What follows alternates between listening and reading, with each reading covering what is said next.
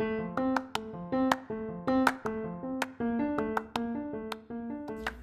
a todos, yo soy la psicóloga Marla Vizcarra y les quiero dar la bienvenida a este espacio seguro y de confianza que es Cafeterapia Mexicali, en donde unimos nuestro amor por el café y por nuestra pasión hacia la psicoterapia. Quiero que te pongas cómodo, que tomes tu bebida de preferencia, si es café muchísimo mejor, y disfruta de este espacio en donde promovemos y compartimos sobre la salud mental. Comencemos.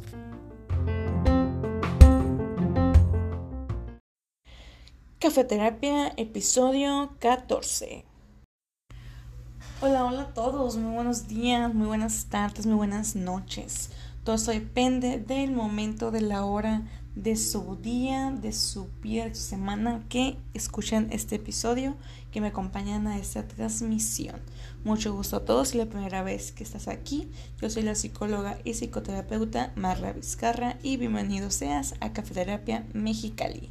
En esta ocasión, pues vamos a hablar sobre un temita que durante esta semana que estamos iniciando se conmemora un día para hacer conciencia de un síndrome, de un síndrome que considero que no se habla mucho, sí se conoce un poco, pero considero que se podría conocer todavía más, ¿no? Y es sobre el síndrome del, del Tourette, ¿no? Así que para antes de empezar a hablar sobre este tema, te invito a que puedas ir por tu tacita de café, que está aquí bien recibida, o tu vasito de agua si no eres tan fan de la cafeína o de lo que tú gustes tomar.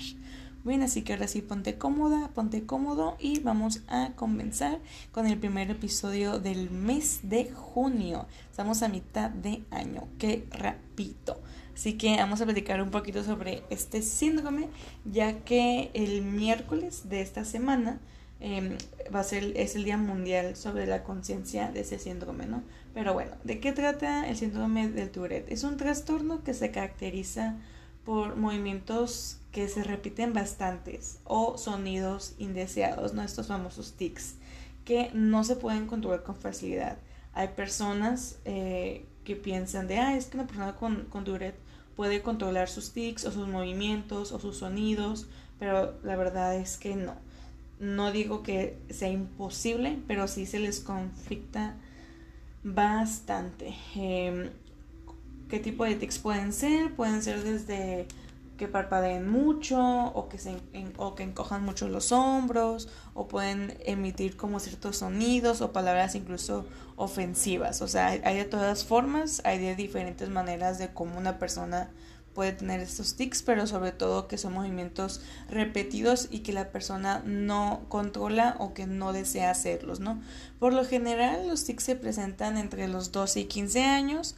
Em, los hombres tienen entre 3 a, a 4 veces más probabilidades que las mujeres, pero eh, igual sucede en las mujeres, ¿no? También es importante decirles que no tiene cura ese síndrome, pero se puede tratar Em, pero más que nada eh, los tics, que, son, que es lo que se trata de controlar, se pueden disminuir o se pueden controlar después de ya bastante tiempo. La persona se va, pues más que nada se va adaptando o va conociendo cómo es su cuerpo, cómo es su persona con ese, pues, con ese trastorno, ¿no? O sea, entonces eh, los tics, los movimientos o los sonidos repentinos, breves e intermitentes son, es, uno de los signos distintivos de este, de este síndrome. Pueden variar de leves a graves, pueden interferir de, de, manera significativa con la comunicación, con el funcionamiento y la calidad de vida. Los tics se clasifican en dos partes. La primera parte son los simples, que esos tics son repentinos, breves y repetitivos, que implican un número limitado de grupos musculares.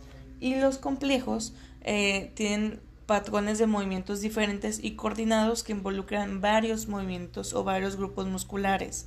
También pueden involucrar movimientos o tics motoros eh, o sonidos o tics vocales. Los tics motoros eh, suelen comenzar antes que los tics vocales, pero el espectro de, de tics que las personas experimentan es totalmente diverso, ¿no? dentro de los motores, eh, si los podemos poner en simples y complejos, ¿no? O sea, en los motores, en los simples es el parpadeo de ojos, es sacudir la cabeza, encoger los hombros em, mover los, los ojos repentinamente, retorcer la nariz, hacer movimientos con la boca y dentro de los complejos podemos el, notar el tocar u oler objetos, repetir movimientos observados, caminar siguiendo un patrón determinado, hacer gestos obscenos, inclinarse o girar e incluso saltar. Ya tal cual, esos son los motores, ¿no? O sea, que tienen que ver con los movimientos, con el cuerpo. Ya con los vocales, en los tics eh, simples, podemos notar lo que es el resoplar, el toser, aclarar la garganta e incluso ladrar. En cuanto a los tics complejos, en el área o en, el subconjunto, por así decirlo, en la subárea de los vocales, podemos encontrar lo que es repetir palabras o frases propias como de otras personas, usar palabras vulgares, obscenas o insultos. Eh, dentro de esta parte de los tics hay que entender que varían en tipo, en la frecuencia y en la gravedad. Pueden empeorar o volver a ser más difíciles si está la persona enferma, estresado, ansioso, cansado o entusiasmado. Pueden ocurrir durante el sueño, cambia con el tiempo, pueden hacerse más difíciles o más complicados en la adolescencia temprana, pero pueden mejorar durante la transición a la vida adulta, ¿no? Entonces, antes de la aparición de los tics motores o vocales, es probable que se experimente una sensación corporal incómoda, ¿no? Como picazón, cosquilleo, tensión, ¿no? Eh, cuando aparece el tic se siente alivio. Con gran esfuerzo, algunas personas con síndrome de Tourette pueden detener o contener temporalmente un tic. Em, pero sí es muy importante que puedan asistir con un médico para poder eh, diagnosticar de manera adecuada, ya que no todos los tics indican un síndrome de Tourette. Cuando están en, en una edad temprana, pues muchos niños desarrollan tics que desaparecen de forma natural después de semanas o meses. Eh, pese a esto, siempre que un niño tenga una conducta inusual, es importante identificar la causa y descartar, y descartar problemas de salud graves, ¿no? Entonces dicen, bueno, ok, ya sé cómo identificarlo, ya sé sobre los tics, esta parte, pero ¿qué lo provoca, no? Eh, siempre, casi siempre buscamos como el detonante, ¿no? Mm, no hay una causa exacta que provoque el síndrome de Tourette. Es un trastorno bastante complejo eh, probablemente se, se, desencadena a causa de una combinación de factores genéticos y ambientales, sustancias químicas en el cerebro que transmiten los impulsos nerviosos, que son los neurotransmisores, ¿no? como la dopamina y la, y la serotonina, que pueden estar involucrados. Em, pero pues ahora sí que pues es como cualquier otro trastorno en cuanto a las causas que hay, que es multifactorial, ¿no? O sea, que hay diferentes factores.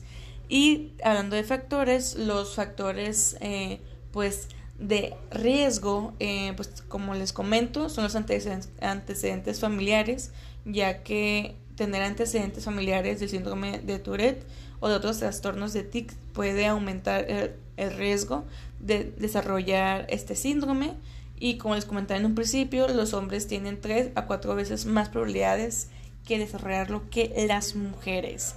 Entonces, eh, además de los tics, como si fuera poco, todavía hay complicaciones, ¿no? Em, a menudo las personas con síndrome de Tourette llevan vidas sanas y activas, sin embargo, el síndrome de Tourette con frecuencia involucra desafíos de comportamiento y sociales que pueden afectar el autoestima. Entre las, entre las enfermedades que suelen asociarse con el síndrome de Tourette incluyen lo que es el TDAH, que es el trastorno por déficit de atención e hiperactividad, el TOC, que es el trastorno obsesivo compulsivo, el trastorno del espectro autista, que es el TEA, eh, dificultades de aprendizaje, trastornos del sueño, depresión, trastornos de ansiedad, dolor relacionados con tics, especialmente dolores de cabeza y problemas con el manejo de la ira. ¿Okay? Entonces esto sí es muy importante que lo puedan em, pues tener en claro, ¿no? Y sobre el diagnóstico, ¿no? Que como les comentaba, eh, no existe una prueba específica para que pueda diagnosticar el síndrome de Tourette, porque el, diagnóstico se basa en la historia clínica y los signos y síntomas, ¿no? Pero dentro de los criterios, pues obviamente hay que estar presentes los, los motores y vocales. Eh, los tics ocurren, varias veces al día, casi todos los días o intermitentemente durante más de un año. Comenzaron antes de los 18 años. Eh, no son consecuencia los tics de medicamentos, sustancias o de cualquier otra situación. Y los tics deben cambiar con el tiempo en ubicación, frecuencia, tipo, complejidad o gravedad, ¿no? Mm, podría pasarse por alto el, diagnóstico de este síndrome porque los signos pueden imitar a otras enfermedades. Al comienzo, el parpadeo podría relacionarse con algún problema de visión o la expiración de aire por la nariz podría atribuirse a alergias, ¿no? Pero tanto los tics motores como los vocales pueden ser consecuencias de otros trastornos además del síndrome de Tourette. Y también eh, para descartar otras causas de los tics, el médico podría recomendar un análisis de sangre o estudios de diagnóstico por imágenes como tipo una resonancia magnética. En tal cual, ese es el diagnóstico, ¿no? Ya tal cual de que, bueno, ¿qué pasa si ya tengo el diagnóstico? Ya, o sea, ya pasé los síntomas, si cumplo con esto, ¿cómo lo puedo tratar? El, tratamiento em, tiene como objetivo controlar los tics que interfieren con la actividad diaria en el funcionamiento de la persona, ¿no? Si los tics no son graves, posiblemente no requieren tratamiento, pero si se interfieren con las actividades diarias y la manera en cómo la persona puede ser funcional, aquí sí aplicaría un tratamiento que pueden ser los medicamentos, ¿no? O sea, pueden ser medicamentos que ayuden a controlar los tics y que puedan reducir los síntomas de trastorno relacionados eh, con otras cosas, ¿no? Por ejemplo, medicamentos que bloquean o disminuyen la dopamina, e incluso ciertas inyecciones, medicamentos contra el déficit de atención e hiperactividad, eh, inhibidores eh, adrenérgicos centrales, antidepresivos, anticompulsivos, ¿no? Y obviamente la terapia, o sea, la terapia de, comportamiento, la psicoterapia, la estimulación cerebral profunda, ¿no? Eh, eso también es muy importante tenerlo en claro y pues obviamente tener nuestro médico de, de cabecera para poder eh, trabajar de la mano con todos, ¿no? O sea, como, se he dicho, como he dicho, la mayoría de los trastornos o de las situaciones es necesario que pueda ser em, multidisciplinar, ¿no? O sea, que haya psiquiatra, que haya algún médico especialista, que haya algún un psicoterapeuta y pues obviamente una red de apoyo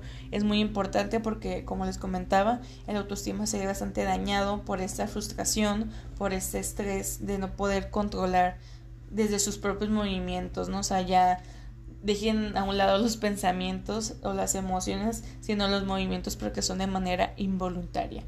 De hecho hay algunas películas sobre este síndrome em, que pudiéramos ver para poder vaya, entender un poquito más, a lo mejor si nunca habían escuchado sobre ese síndrome, y dicen, pero ¿cómo es esto en, o sea, en persona, no? O sea, ¿cómo es de manera así tal cual que yo lo pueda estar viendo? Hay películas que pueden buscar sobre esto. Obviamente las personas con cualquier síndrome o cualquier trastorno, la mayoría pueden llevar una vida activa dentro de sus funcionalidades, dentro de su comodidad, mm, dentro de lo que le pueda funcionar a la persona, o sea, pueden trabajar, pueden mantener sus relaciones interpersonales, pero con ciertas complicaciones o limitantes, ¿no? Como cualquier otra persona, pero eso es un poquito más específico. Y obviamente, si conocemos a alguien que tiene ese síndrome, que podamos ser lo más empáticos y pacientes del mundo, que tratemos de no burlarnos o que nos cause gracia, porque a ellos no les causa gracia. Así que hay que tratar de ser lo más empáticos, lo más pacientes y lo más amables posible con esas personas que día a día es toda una aventura y una lucha. Así para nosotros a veces es difícil luchar con nuestros, con, con nuestros propios impulsos, imagínense para ellos. Así que como siempre hay que trabajar en nuestra empatía como seres humanos y